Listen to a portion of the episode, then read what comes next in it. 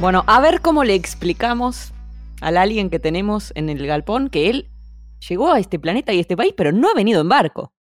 Hasta donde Eh, sé, no ha venido en barco. No, no, no, a menos que sea un barco intergaláctico. Podemos decir los argentinos vienen de... Si, si el alien hiciera la, la ciudadanía, ponele. Sí. ¿Podemos decir los argentinos vienen de los ovnis? Podemos decirlo. ¿Podemos, decirlo. decir algo así? Por ahí lo diría el presidente. Y algunos argentinos vienen de los ovnis. Eh, Podría, podría andar, no como los brasileños y los mexicanos. Bien, estamos, nos referimos a una de las últimas declaraciones de Alberto cuando nos visitó Pedro Sánchez, el presidente español, hace algunas semanas. Hubo una suerte de escándalo internacional, porque se ha referido a otras sí. naciones, Alberto también, eh, con un nivel de, no sé, de, de- no sé si decir de, de ignorancia o de caer en sentidos comunes eh, propios de nuestra historia y de cómo se eh, cómo se vislumbró siempre el ser argentino, de forma adrede, ¿no? Esta forma europeizante y blanquizante en la que se considera, y obviamente que lo tenemos nosotros también como blancos internalizado, ¿no? Esta cosa y porteños, la cosa de lo europeo, de- del arte Sí. nouveau. Esto eh, está bien avisarlo. Este es un capítulo sobre eh, racismo, básicamente, y sobre el lenguaje racista. Y nosotros, eh, nosotros somos dos personas blancas hablando de esto. O sea que está todo dispuesto para que falle. O eh, pero bueno, eh, queremos hacer un, un intento que también tiene que ver con. eh, me parece que con los aprendizajes que venimos teniendo en, en nuestra vida personal y una- un intento de visibilizar y escuchar también, ¿no?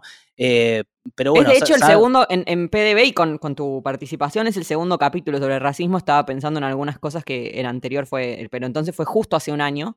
Eh, después podemos repensar algunas cosas de eso, pero está bueno pensar a un año de, porque siguió avanzando el tema y seguimos avanzando nosotros y quizás ya no pensamos ni siquiera igual a ese, yo no participé de ese capítulo, pero digamos, mi, mi concepción de mi propio racismo eh, y de cómo se concibe eh, la negritud, entre obviamente 100.000 comillas, pues está mal que yo blanca lo diga así, eh, ha cambiado en mí misma también. Eh, Me parece que eso Sí. está, eh, está bueno y es interesante de atravesar, ¿no? De no decir, yo creo esto, fin, se terminó. Y, poder decir, ah, no, esperad, esperate, esperate, ¿no? Vos, eras muy progre y muy esto y lo otro, pero esto no, no estaba bien. Sí, yo creo que es algo que em, desde el, si querés, desde el progresismo, eh, tenemos que trabajar mucho, porque el racismo fue muy invisibilizado durante mucho tiempo y no es casualidad que nos estemos los les blanques, los blancos, mira la cantidad de cosas que, pero los blancos nos estemos eh, teniendo que, eh, bueno, desayunar y dar contra la pared de un montón de cosas que estábamos haciendo que generaban eh, una reproducción de ese sistema estructural, ¿no? Eh, estamos como en ese camino y lo que pasó en estas semanas con el presidente, eso que mencionabas vos con el presidente español, que fue como una especie de canchereada. Como una dorada dijo- de píldora, sabemos que son la madre patria, viejo, acá nadie reniega, somos Sí. todos descendientes de españoles y no hay otra cosa, ¿no? Y como si esa, esa llegada española hubiera sido también una cosa que sí estuvo buenísimo, estuvo muy bueno lo que hicieron acá, muy buen genocidio, excelente servicio. Sí, y eh, más que nada cuando uno tiene en cuenta que Alberto Fernández no- es un presidente, digamos, también bastante progresista, que, eh, eh, digamos, es bastante consciente de eh, la problemática LGBTQI+, digamos, no es cualquier presidente. Lo que dijo fue los mexicanos salieron de los indios, los brasileños salieron de la selva, pero los argentinos llegamos de los barcos, y eran barcos que venían de Europa. Eh, esa frase que eh, tiene tanto sentido común es una frase de una canción de Lito Nevi. Él dijo que era de Octavio Pasto, eso que ya pasó, pero que eh, eh, tuvo un montón de cosas en su, en, en su circulación, porque mucha gente se enojó, y incluso en, en México y en Brasil, se enojaron por motivos también racistas, que era, pero nosotros también venimos de Europa, nosotros también, como viste, entonces era como una mezcla de, no, pero para, para, está todo mal, todo, eh, eh, incluso en cómo circuló esa frase. Mi nombre es Ali Delgado, soy afroargentino, activista antirracista, abogado, docente y creador de la materia Derecho de las Comunidades Negras en Argentina desde una perspectiva afro en la Facultad de Derecho de la UBA y militante de la agrupación Yango. Uno siempre tiene esperanzas ante gobiernos eh, nombrados como peronistas, incluso progresistas, en que va a haber avances, o al menos más rápidamente avances, y se encuentra con estas cosas que lo único que hacen es evidenciar todo lo que le falta a la comunidad afrodescendiente y al gobierno y al funcionariado también. Lo que vimos las personas negras fue el racismo que, que hay naturalizado en, en toda la sociedad, que lo único que hizo fue eh, tomar prejuicios y creó memes racistas, digamos. Fue como una ventana en el tiempo donde todas las personas pudieron ser racistas sin ser juzgadas y endilgárselo, imputarle racismo a Alberto Fernández. Así que preocupa también la falta de reflexión que hay al respecto, la falta de formación que hay. También vimos incluso sectores muy oficialistas, que no está eh, mal ser muy oficialista, pero sí está mal no ver el racismo, digo, no, no hace que uno sea oficialista el no poder criticar, sobre todo las opresiones a minorías, digamos, porque el peronismo siempre lo que hizo fue abrazar a las minorías. Bueno, si abraza a las minorías hay que abrazarlas en todo momento, incluso cuando se equivoca, sobre todo cuando se equivoca el gobierno y marcárselo. Asimismo hay que decir que eh, vimos sectores muy conservadores convertirse en panteras negras, ¿no? De una manera muy ridícula, sobre todo cuando los gobiernos más conservadores lo único que han hecho son genocidios, eliminar derechos de,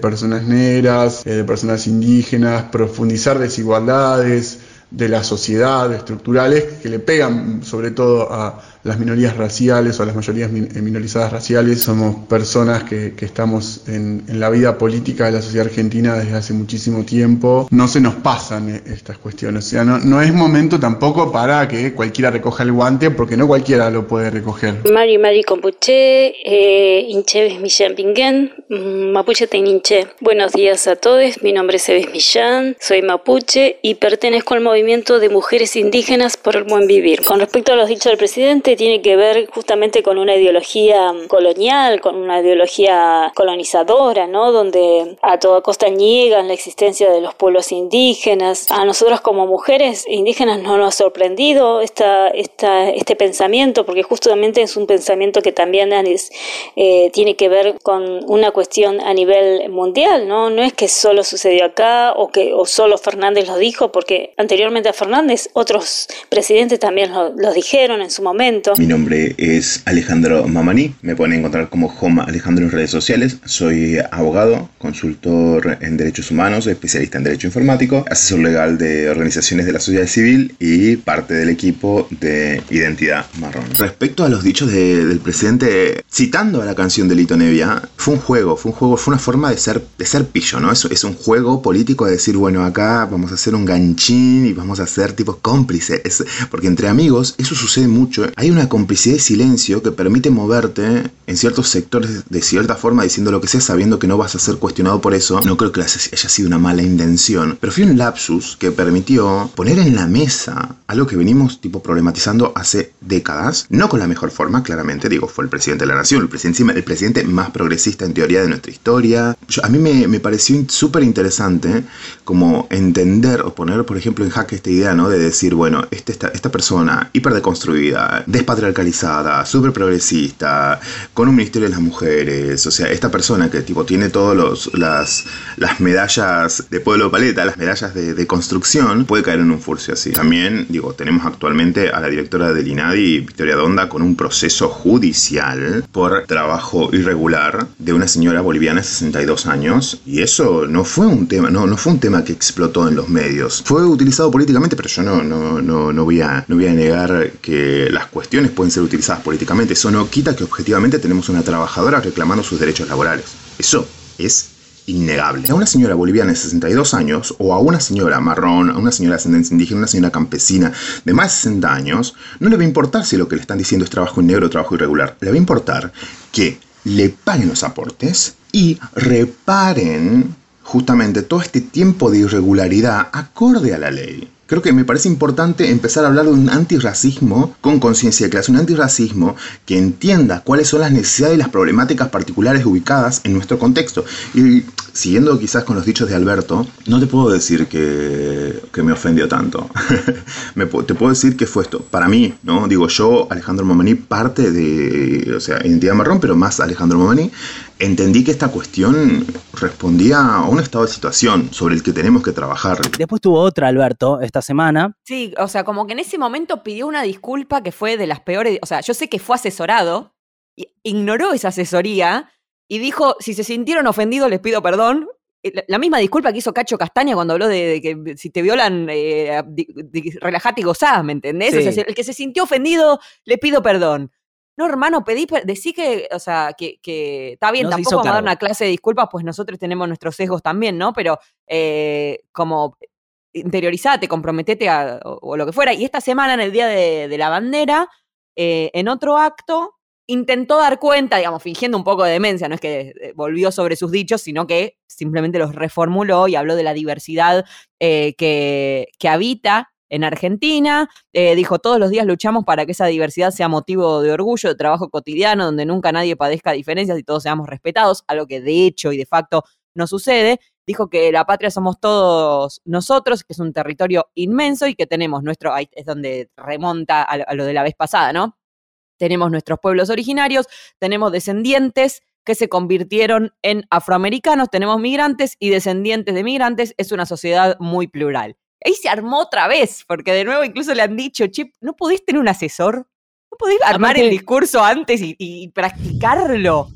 Sí, sí, él se pone como en ese rol medio de, como de, de docente, con ese tono así como reflexivo, y tira como un montón de cosas de sentido común que me imagino que, que o espero que lo hayan corregido después, que haya aprendido en base a esto, pero que es un poco un, un, eh, digamos, un eh, disparador o algo que surge de un racismo muy profundo, que está muy internalizado, que está muy en el sentido común de lo que pensamos como construcción de nuestra nación. Digamos, ¿qué somos los argentinos? Los argentinos no pensamos que somos racistas. El otro día estaba viendo un recorte de, de, Intratables, de ah, creo que hace un par de años, en donde se discutía esto, y es impresionante cómo está esta negación, ¿no? Veías como tipos de uno, no sé, tipos grandes que decía, pero Argentina, ¿qué va a ser racista? Si nos recibió a los italianos, recibió a los españoles, vos no sos judío, bueno, todo eso. Dios. Eh, y, bueno, sí. Bueno, vos, mismo habías puesto en aquel, pero entonces, de hace un año, ese fragmento en el que había una salteña y Del Moro le preguntaba a vos de qué, de qué planeta viniste, casi, bueno, en el, en el homenaje a Maradona de esta semana. Eh, ¿Vos de, de, qué país sos? ¿De dónde sos? No, yo soy mm. salteña, soy argentina. Ah, bueno, mira, como que fue muy, muy, muy incómodo, eh, pues no están acostumbrados a asociar gente marrón al ser argentino o al ser nacional. Siempre antes de hablar de racismo creo que siempre es como un parate esencial hacer eh, una enunciación de que en Argentina el racismo estructural no ha sido trabajado a nivel eh, social, no ha sido un debate social si hay racismo o no en Argentina. Es necesario remarcar que los medidores del Estado respecto a violencia institucional u otras cuestiones no tienen marcadores eh, que, que puedan hacer hincapié en lo étnico. El gatillo fácil son crímenes racistas por parte de la policía. Como podemos ver, los fácil que es encontrar a George Floyd y el Black Lives Matter, tenemos que poder encontrar lo mismo con esa misma indignación, el caso de Facundo Astudillo, el caso de Luis Espinosa, el caso de Facundo Ferreira en Tucumán, es necesario empezar a hablar de cuáles fueron los efectos de, ciertas, dinámicas sociales en pandemias respecto a la población racializada. También otra de las cuestiones que utilizó el Estado argentino para blanquear a su población fue la introducción de la categoría de trigueño. No, hay un pueblo trigueño, no hay, no hay batallas de los trigueños, no hay siquiera vasijas de los trigueños porque no existen los trigueños. Fue una categoría censal utilizada para eliminar a los afrodescendientes e indígenas de los censos y bueno, los, los y las afrodescendientes no fueron contabilizados desde 1887 hasta el 2010. Me parece que hay como un primer punto que es eh, esta invisibilización a nivel social. Si uno lo compara con lo que pasa en Estados Unidos, donde está tan identificada la problemática, lo vimos el año pasado con lo de George Floyd, pero en Argentina tuvimos casos que deberían haber sido eh, relacionados con, la problemática racista, como el caso de eh, Facundo Astudillo o el caso de Luis Espinosa, digamos, casos que uno podría haber dicho, bueno, acá hay un componente racista en el gatillo fácil y no lo vemos porque no está visibilizado, digo a nivel mainstream, obviamente siempre hay resistencias, ¿no?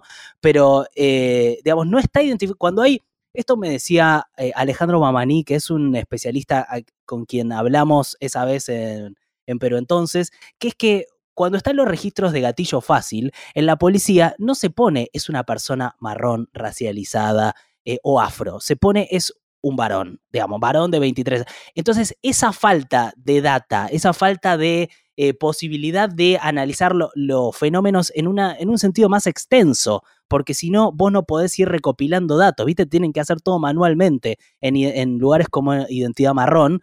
Es, es, un fenómeno que está invisibilizado en toda, a lo largo de toda la estructura del Estado. Bueno, recién en 2010 el censo eh, incorporó el criterio sobre si sos descendiente de pueblos originarios o si sos afrodescendiente entre la población argentina. Fue la primera vez en como 150 años que un censo eh, se corrió de, bueno, somos argentinos, somos blanco, fin, eh, y especificó, y ahí hay una doble invisibilización, que en eso quizás sí caímos en aquel capítulo. Yo me acuerdo que eh, Loanda, que es un une militante afro, nos, nos corrigió con, con solidez pero a la vez con cariño por País de Boludo, a mí me encontró en un momento que yo estaba crítica, eh, y fue como, no sé de qué me hablas, como yo misma eh, diciendo, o sea, el trasfondo de lo que yo contesté, pero si acá no, no, hay afros, casi.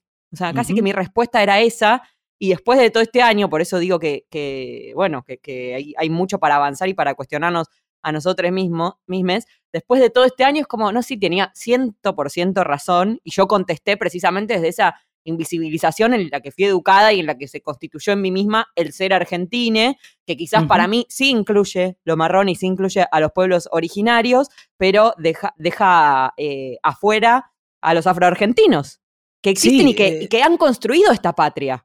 Te digo que es la, el principal o la principal autocrítica que hice de todos los capítulos que hicimos de Pero entonces fue como en un capítulo de racismo eh, casi ni mencionamos a la población afro-argentina.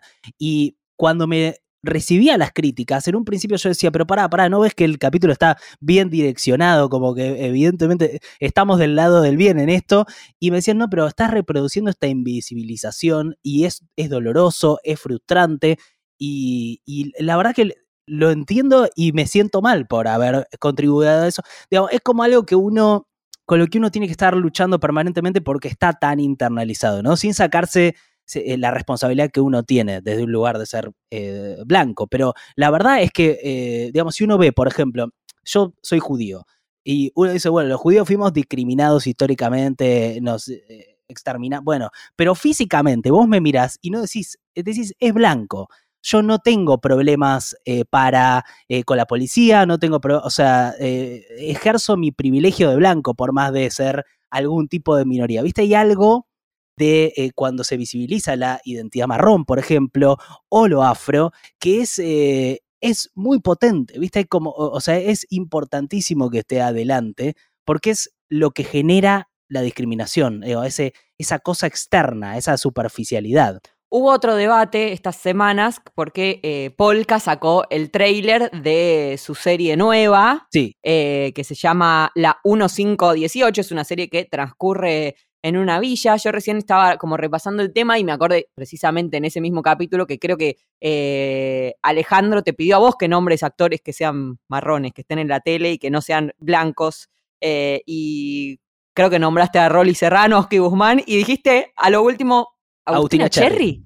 Fíjate que es, o sea, eh, la, protagonista de, una serie en la que es eso, son, eh, son no sé, es, en vez de, de, dar lugar precisamente a diversidades, eh, son siempre blancos haciendo de. Acá aparece sí como el proceso de blanqueamiento, acá aparecen las series, acá aparece la cris morenización de la vida.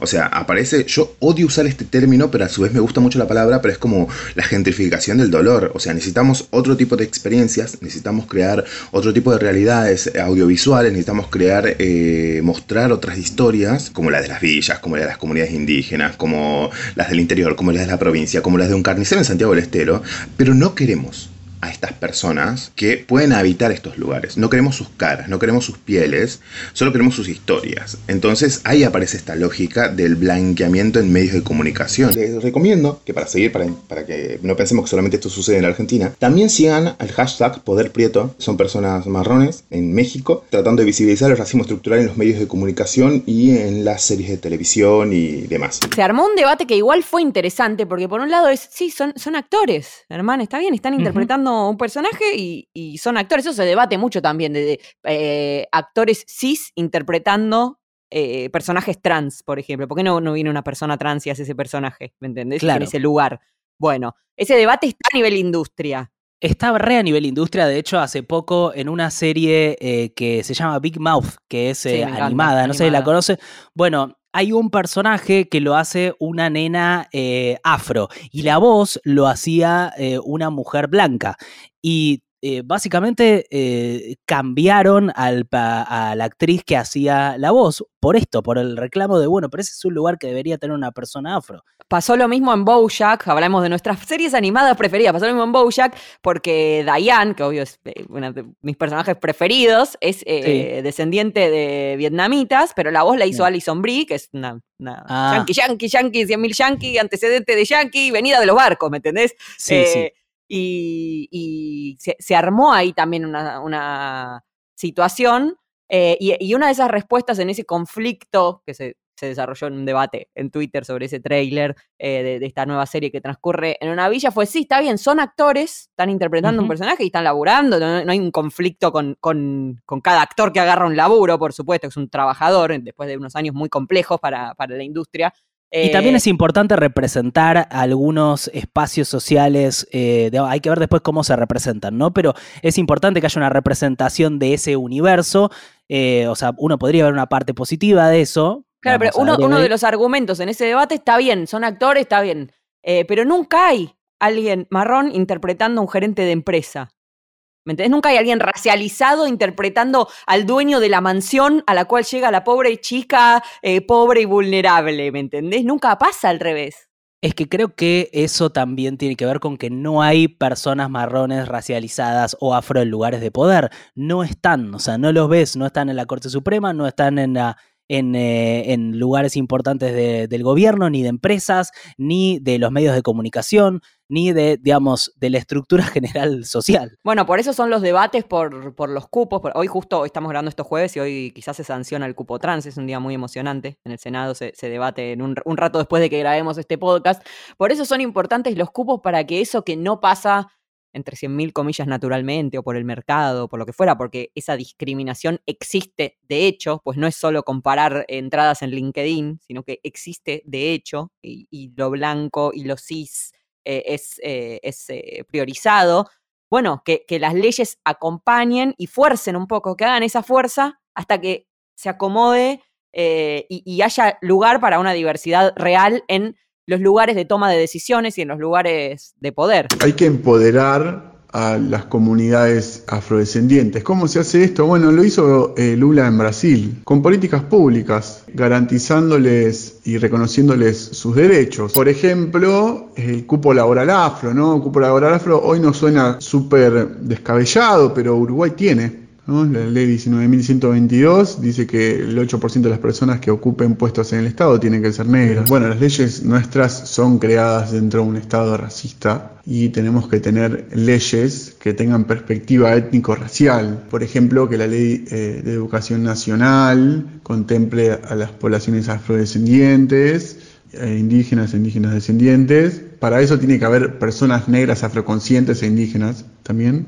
para que puedan crear leyes que las contemplen, porque si no, no va a suceder, digo, nadie piensa en las mayorías minorizadas y no están ahí las mayorías minorizadas. Entonces tiene que haber personas negras en lugares de decisión. Yo eh, quería traer un poco de historia de... Eh, estuve leyendo a Ezequiel Adamovsky, que... Eh, lo chequeé y es totalmente blanco, pero los conceptos me parece que están, están interesantes. Básicamente cuenta cómo se creó este, esta idea de la Argentina blanca.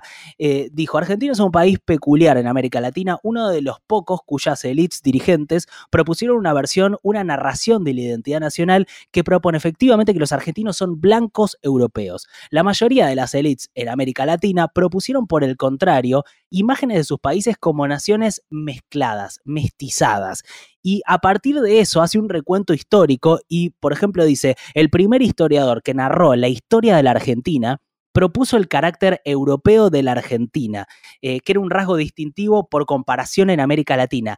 Y ese historiador era Bartolomé Mitre. Ah, impensado, impensado. Impensado. Pero después, eh, figuras como Domingo Faustino Sarmiento, que uno también le, atribuye un montón de cosas positivas, propuso una visión, dice Adamovsky, según la cual la civilización argentina se abría camino de la mano de lo blanco y lo europeo, combatiendo lo negro, lo indígena y lo mestizo, que sería la barbarie, ¿no? Esto también como uno de los cuestionamientos que se hacen ah, históricamente a Sarmiento, ¿no? Pero ¿Viste esa construcción de los próceres instalando este eh, relato? Las políticas de blanqueamiento racial son medidas de las naciones eh, latinoamericanas y del Caribe que buscan reducir drásticamente o eliminar a la población afrodescendiente y a la indígena de sus territorios. Son prácticas económicas, sociales, políticas y culturales que se instalan como políticas de Estado. En Argentina tenemos una versión muy exitosa de las políticas de blanqueamiento, impulsada principalmente por la generación del 37, profundizada por la generación del 80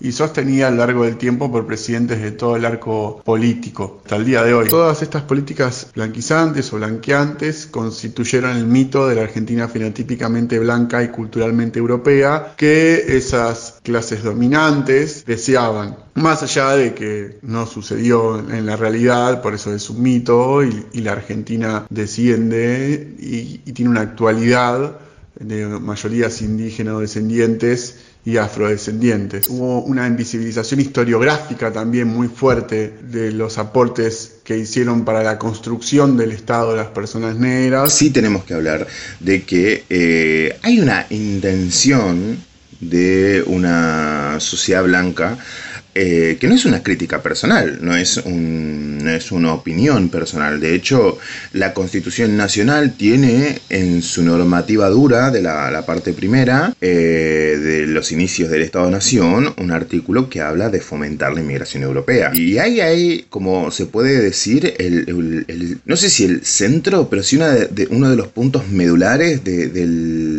la Constitución del Estado-Nación argentino y, y de su deseo, inclusive de las bases de un blanqueamiento necesario para primero borrar todo lo que había en, las tierras, digamos, básicamente las naciones preexistentes, así también como la, trata de esclavos transatlántica, creo que también es, el, objetivo de, este, de, esta migración era eso, era poblar este Estado-nación de, personas blancas que puedan generar un eh, avance social. Digo, esa es, una de las bases. Y después esta idea permea posteriormente a través de la historia, a través de los borramientos de las personas no blancas de la historia, como Micaela Bastidas, gran parte de personajes afrodescendientes en las guerras, eh, en la historia, y todo eso se va cimentando en un eh, pensamiento colectivo. Si van al Museo de las de Migraciones, se van a dar cuenta que el museo literalmente habla de una Argentina fundada eh, a base de personas que emigraron desde los barcos. Entendemos que el proceso histórico de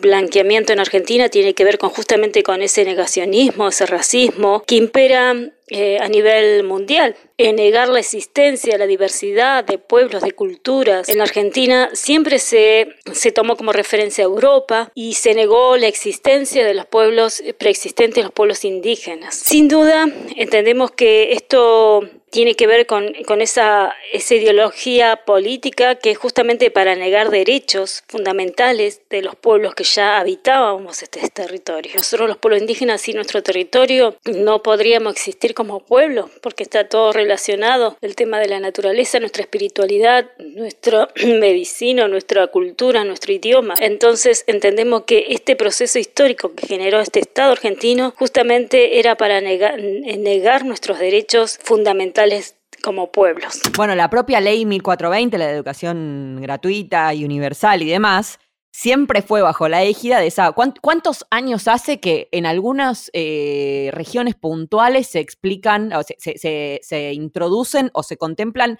lenguas originarias? ¿Cuánto hace? O sea, la escuela, la escuela de guardapolvo blanco, que es o sea, en esta lógica europeizante es un orgullo y la verdad que qué más queremos nosotros que una escuela universal y gratuita a la que puedan ir todos. Obvio que la queremos, pero no olvidar que fue bajo eh, esa lógica de unificación que también tiene que ver eh, con la constitución de un Estado-nación moderno y capitalista, que digamos, no, sé, o sea, no sé cómo se hace, pues nunca he formado uno, no sé cómo se hace de otra forma, obviamente que tampoco sé si la idea de Estado-nación moderno y capitalista está tan buena, ¿no? O sea, es obviamente algo que, yo eh, cuestiono, pero digamos, en esa lógica de la constitución de los Estados nacionales, necesitabas eso, necesitabas la malísimamente llamada campaña del desierto, que sucedió acá, sucedió en Estados Unidos, se constituyeron en base a esos genocidios los estados modernos, tienen un montón de sangre en sus, en sus bases y en, su, y en sus cimientos. Y es como, eh, hay que, no sé, si, no sé cómo se constituye de otra forma, pero digamos, la forma en la que se constituyó fue a través del genocidio, del asesinato y de la opresión de, un montón de pueblos que después justamente salen de, ese sentido común en el que nos percibimos como blancos y europeos. Sí, me quedé con lo del, con lo del guardapolvo blanco. Bueno, que ni es hablar. Muy, que es como muy fuerte de, como símbolo, ¿no? Esto de, eh, o sea, por sobre lo que sos, te pones lo blanco, digamos. O sea, eso es lo que unifica todo. Sí, es lo que unifica, lo que está. que si te fijas, el las escuelas de guardapolvo buscan también que estemos. No importa si abajo tenés eh, un pantalón de marca o uno comprado en la salada, somos todos iguales. Vamos a, eh, a, la escuela con el guardapolvo blanco. O sea, tiene, tiene su parte súper romántica y súper eh, linda. Pero bueno, se eligió justamente el color blanco. Existen los trabajadores de cuello blanco y los trabajadores de cuello azul, que son los trabajadores manuales, es un concepto histórico, ¿no? De, la economía y bueno, y el contador es de cuello blanco. Eh, en esas significaciones, incluso a través de, la ropa o de la moda o de los, signos y los significados que, encontramos en, en, todas, todas esas otras eh, formas de identificarnos, también hay, por supuesto, eh, racismo atrás. No sé qué nivel tenemos hasta ahora de, de pifiadas. ¿Vos qué decís? ¿Estamos en un 5? ¿Estamos en un 7? Yo creo que debe haber varias, o sea, no, no las recorten y la, como las usen solas, porque lo importante en este capítulo principalmente es el contexto. Eh, algo para mí importante que decía y ya termino con esa parte histórica, es que hay eh, tres grandes contribuciones a la sociedad argentina. Em, eh, son como, él, dice, tres matrices. La mayoría de la población argentina tiene ancestros indígenas junto con, por supuesto, europeos y una porción minoritaria, pero de todos modos muy importante, también de ancestros africanos. Em, y por otro lado estaba viendo qué pasaba a nivel Estado eh, a, la Constitución. Y es muy interesante que en la Constitución de 1853, en el inciso 15 del artículo 67, hablaba de conservar el trato pacífico con los indios y promover la conversión de ellos al catolicismo. Esto estuvo en 1853, eh, la constitución que, que, rigió muchísimo tiempo. Me parece como, eh, o sea, me parece importante volver a la historia para entender cómo se construyó todo esto, pues si no es como que las cosas no tienen sentido, ¿viste? Cuando uno las ve es importante para, para, entender que es una construcción social la que se hizo. Y por algo también es que en, en, América Latina, viste que yo a veces miro videos de YouTube que es odio a los argentinos. ¿Por qué odiamos a los argentinos? Y mucho es, no, porque se creen como, viste, tienen este relato de que son mejores blancos, como esta cosa. Eh, que es increíble cómo Argentina tiene como esa cosa eh, anti-latinoamericana contra su propia eh, contra su propio beneficio, porque la verdad lo mejor que podría pasar es entender todo lo que tenemos en común a nivel histórico y social con el resto de Latinoamérica, más que esta posición de no, estamos acaso y, lo mal que nos va con esa idea. También hay una universalización ahí a nivel país de lo porteño, ¿me entendés? Sí, también. de la cosa de Buenos Aires es todo el país, lo demás es el interior y, es distinto a nosotros y la verdadera argentinidad es la del puerto, es la que está acá eh, y, es desde aquí, desde donde nace nuestra identidad nacional. También hay una, una circunstancia, y que de hecho, bueno, Alberto es, siempre se dice, el primer presidente porteño. Eh, es, eh, hay, hay, algo de eso también, ¿no? de Buenos Aires es la Argentina. Sí, me acuerdo del año pasado cuando estaba toda la discusión de George Floyd y eh, Black Lives Matter en Estados Unidos. Y mientras tanto, gente que por ahí estaba embanderada en esa pelea, en Argentina decía que, eh, no sé, que todos los mapuches eran terroristas o justificaba la violencia. No sé si te acordás cuando la policía en el Chaco, un grupo de policías entraron a la casa de una familia Cuom, los torturaron, los, los golpearon, les decían eh, indio de mierda, los, o sea, los testimonios de, eso a, mí en ese momento me habían impactado mucho por, porque era esta sensación de, es muy increíble la diferencia entre lo que se discute en el resto de Argentina y en eh, la capital o en los principales, eh, las principales ciudades o digamos, Santa Fe, eh, Córdoba, pero como esta idea de lo blanco emana para todos lados, esta cosa de que lo bueno es ser blanco y lo malo es todo lo demás. Entonces, las fuerzas policiales de, todo el país, de repente ves esos casos ocurriendo en distintos lugares, ¿no? Digo, lo ves con, con eh, la comunidad mapuche, lo ves con Cuom, lo ves con, eh, con Luis Espinosa, o sea, digamos, es algo que está muy extendido, solamente que no está medido. Después hay otra cuestión de, o que va en la misma línea, ¿no? De la como animalización histórica. Yo me acordé preparando este capítulo también de una nota que vi hace no tanto, de hecho me fijé desde el 21 de abril en La Nación, hablando de Bartolomé Mitre, que el título es La peculiar tribu africana donde los hombres compiten por ser el más gordo. En el valle del río Omo, en Etiopía, existe una aldea donde se premia al poblador más obeso. O sea, lo dicen desde una perspectiva también, ¿no? Muy eh, como blanca, europea, como que esto es una curiosidad, pero lo más tremendo es cuando entras en la nota y es una foto atrás de la otra de eh, los integrantes de esta población desnudos directamente que son fotos que no, no ves así de personas eh, blancas. No existe entrar a una nota, mucho menos de la nación, y decir, eh, están en pito, están desnudos. No, sí, ni, ¿Me entendés? están desnudos. es una animalización directamente. Ni Hangling, que es nuestro, eh, nuestro nudista por antonomasia, ¿no? El tipo que más militó eso, nunca lo vi desnudo y es, es nudista.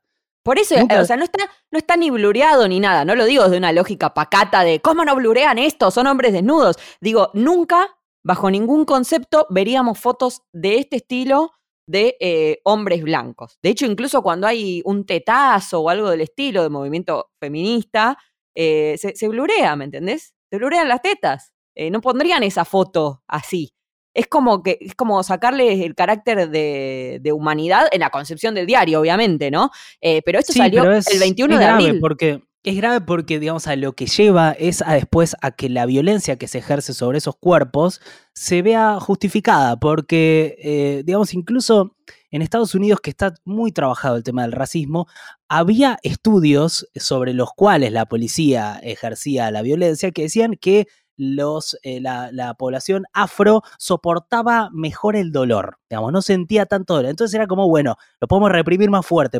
y e, ese nivel de, de, digamos, lo que estás diciendo forma parte de toda una, una cosmovisión eh, que, me parece que, que estamos recién en Argentina empezando a a, plantear, digamos. Y no está planteada a nivel público, ¿viste? Se, se habla demasiado poco de. El racismo estructural no es partidario.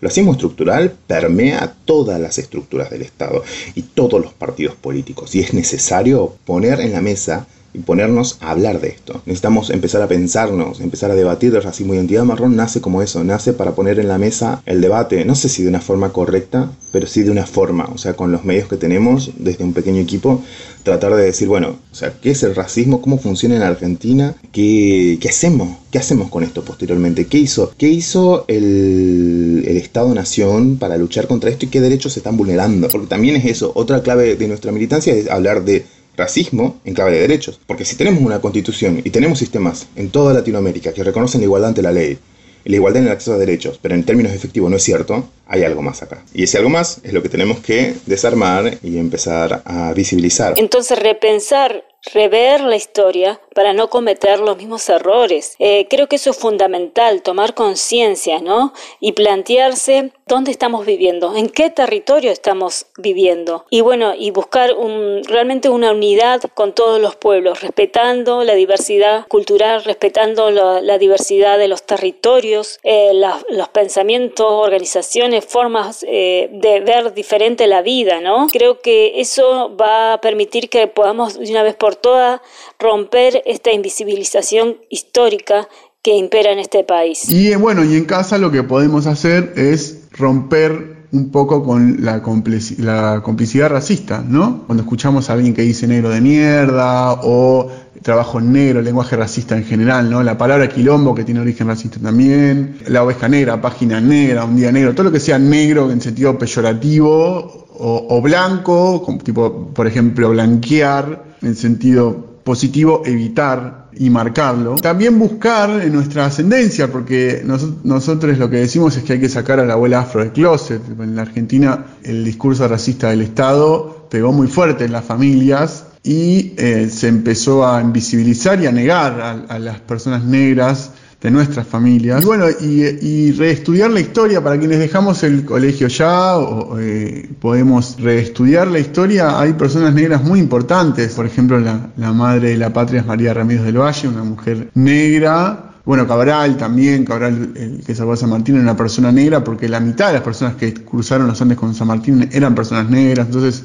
releer la historia con perspectiva étnico-racial también es muy importante. Y pensar en la negritud, ¿no? ¿Cuántas, cuántas personas negras consumo? ¿Qué música negra consumo? ¿Cuánta literatura negra eh, leo? ¿Cuántas personas negras hay en la televisión? ¿En qué lugares están esas personas negras? En mi empresa, ¿hay con personas negras? En mi espacio de militancia, ¿tengo compañeros, compañeras negras? Hablamos de antirracismo, me agarro la cartera cuando veo una persona negra, pienso que esa persona negra eh, solamente eh, vende billutería, limito a la persona negra al estereotipo que yo tengo en la cabeza. Bueno, desandar ese camino de construir el racismo naturalizado, hay que escuchar a activistas, activistas negres, porque eh, ayudan, ayudamos o intentamos ayudar a deconstruir este mito tan arraigado de la Argentina fenotípicamente blanca, culturalmente europea, esta Argentina donde no hay negros, ¿no? Se dice todo el tiempo que no hay negros, se nos niegan la identidad y se nos extranjeriza. Y hay una, hay cuestiones en las que nosotros caemos más seguido, que son las de las del lenguaje, las de algunas palabras que que entran en discusión. Eh, en PDB ya no decimos la palabra quilombo, no la usamos, es un debate que se dio hace bastante tiempo. No sé si te acordás cuando Ángela Torres se hizo unas trenzas. Eh, sí. Pues por supuesto también está la, resignificación, ¿no? De lo, de lo afro como moda, ¿viste? Como un objeto, bueno, la famosa apropiación cultural, ¿no? Como un objeto de diseño, como una cosa, uy, qué increíble, qué hondero, ser negro. Y es como, eh, eso también hay que desarmarlo, eh, en ese momento le cayeron muy fuerte a Ángela Torres, que es algo que desde otra perspectiva yo digo, bueno, espera, era una mujer muy, muy joven, no sé si tenía 19 años, cometió un error, ponele, y capaz se puede, se puede hablar y conversar de otra forma, eh, pero digamos, en ese momento aprendimos que eh, las trenzas tienen una carga política enorme, que tenía que ver con una forma de, comunicarse entre personas afro que escapaban de la esclavitud eh, y que se organizaban y se comunicaban a veces a través de, esas trenzas y eh, que se organizaban precisamente en quilombos. Y eh, así se llamaban los lugares donde se encontraban.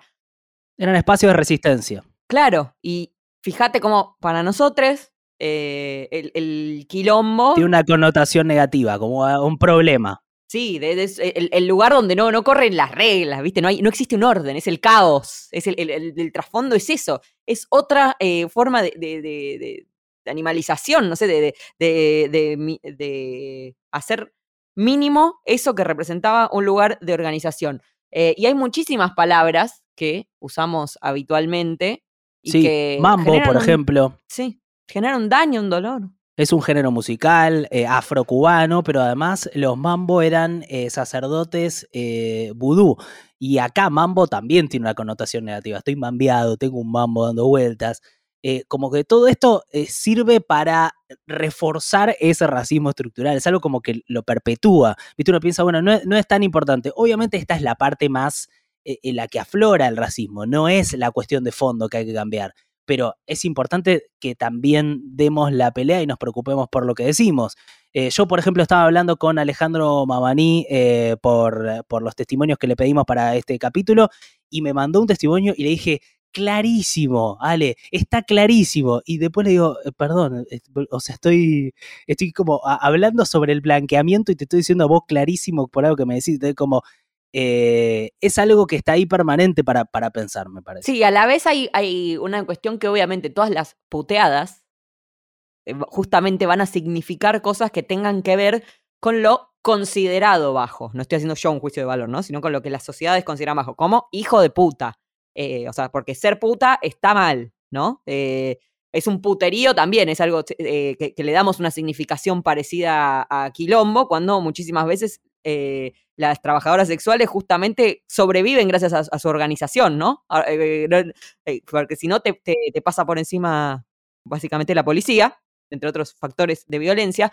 Eh, entonces, hay una parte como de, lo que se puede analizar, ¿no? Intentar desarmar de cómo se, van constituyendo esas significaciones en nosotros, cómo las naturalizamos y de dónde vienen. Pero por otro lado, la puteada tiene mucho que ver con justamente ese momento en que haces algo sin filtro, ¿no? Con el impulso. Y eso sí tiene que ver con cómo tenés vos interiorizadas las cosas.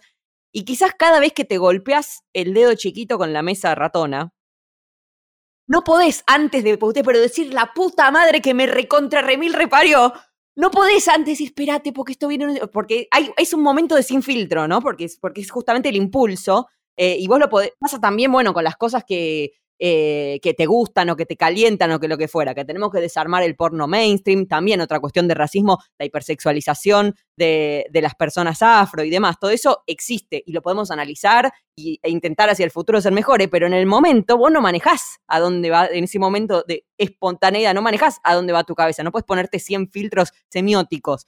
Entonces ahí hay como, como o sea, yo me hago la pregunta de cómo podemos representar, simbolizar eh, o reemplazar a un nivel justamente interiorizado todas esas cosas que tenemos, eh, eso, interiorizadas y, encarnadas adentro nuestro eh, y que las necesitamos también, pues necesitamos la puteada, o, existe, de facto existe la puteada, porque te golpeas el dedo chiquito, porque te cagó un compañero, o porque lo que sea, la puteada existe y sale, en ese momento es mucho más difícil meterse en las peleas callejeras, en lo que fuera, meterse 100 filtros semióticos hasta decir, eh, pero ¿cómo pude ser tan torpe? Todos los días me golpeo con esta mesa, ¿por qué mejor no la cambio de lugar? No, no, no, bueno, pero, pero por ahí me parece que es eh, ejercer como entender la, bronca bien direccionada. O sea, no sé, por ahí tenés que gritar. Eh, no sé, el pito de caballo, no sé, no sé. Claro, pero no, lo tenés interiorizado eso, ¿entendés? No, no, pero evidentemente es algo que tampoco está interiorizado porque hablamos demasiado poco de esto. Es, yo, a, mí me llama la atención lo, poco que está en la conversación. Eh, fíjense ustedes en grupos de amigos, en mesas familiares, en, digamos, cuánto hablamos en Argentina de racismo, cuánto hablamos en Argentina de este relato de Argentina blanca, cuánto hablamos en, Argentina de esto de que eh, la mirada que está en la capital es la mirada eh, predominante y que todo el resto es como una especie de, los márgenes desconocidos. O sea, cuánto hablamos de esto que es tan importante y eh, en, realidad después cuando ves el debate público sale, eh, no sé, por ejemplo, escuchaba al expresidente Macri decir, eh, no, porque el Estado es autoritario y nos saca la libertad, ¿viste? Tipo, decir, pero es otro, como otro planeta, ¿entendés? Tipo... es, otro planeta, pero la verdad a mí me, me, honra que de nosotros, que estamos en un medio distinto a los medios tradicionales o a la política mainstream o lo que fuera, eh, a mí me honra que nos exijan más. O sea, a veces no es fácil decir, che, la cagué con esto. O sea, así como estamos ahora un año después, capaz diciendo, che, faltó, eh, no sé, en el capítulo de pero entonces faltó esto. O yo puntualmente, personalmente, en mi respuesta, no, no lo entendí. No entendí de qué me hablaban, de tan interiorizado que lo tengo. Eh, para mí está bueno que esperen más de nosotros. y que esperen que, que, seamos mejores porque es lo que también queremos, o sea, justamente también queremos romper con esas lógicas, bueno, blancas, patriarcales, cis, eh, capitalistas, si se quiere, no lo sé, o sea, como, como las, por lo menos reconocer la explotación en, en los lugares donde existe es algo que, que, nos interesa, ¿no? Como pensar que las cosas no suceden porque sí, sino porque justamente hay eh, grupos que ejercen esa explotación sobre otros grupos, que tiene, obviamente es interseccional, tiene un montón de, de, de, aspectos que hay que tener en cuenta. Eh, pues obviamente no es lo mismo una mujer afro que un hombre afro, o bueno, yo soy mujer y tengo la opresión del patriarcado y vos sos hombre, pero sos afro, y que a ver quién es más oprimido, no, no, eh, no, no se mide así, hay una interseccionalidad justamente de las violencias que es complejísima de abordar y que no tenemos obviamente todas las respuestas, pero que sí nos importa y nos interesa ir a, lugares mejores. Así que si hicimos, si hicimos alguna cagada en este, en este programa, eh, nos, avisen. Sí, y, así intentamos ir a un lugar mejor. Y escuchar, me parece que es escuchar a las personas que, que, dieron su testimonio en este podcast, pero hay muchos, muchos referentes para escuchar, eh, porque estamos como necesitando, me parece que esas voces salgan a la superficie, tengan un protagonismo. Eh, y después reclamar a nivel estatal y a nivel eh, institucional en general en donde estamos, que haya cada vez más lugares de poder para personas racializadas, afro, eh, personas marrones, digamos, incluirlo dentro de, la vida propia, cotidiana, como un concepto, entender que hay, hay una opresión y hay una discriminación sistemática para estas personas. Como no perderlo de vista me parece importante. Nosotros desde acá intentamos como abrir un poco eso, eh, esa ventana. Sí, y cuestionarnos eh, a nosotros mismos también y nuestras creencias y nuestras cosmovisiones, que a veces las tenemos tan arraigadas que ni nos damos cuenta que es también una construcción. Em, sí. Bueno, bueno, creo que estamos por hoy. Sí, espero que el alien, sí, debe estar como, pues claro, al alien le llama la atención que haya dos personas blancas hablando de, cuando dice, no, pero de ustedes deberían ser, bueno, sí, es pasa de todo esto, están todas estas contradicciones acá. Eh, espero que, mm, que, ¿qué podemos decir para cerrar? ¿Algún cierre? Ya está, ya cerramos.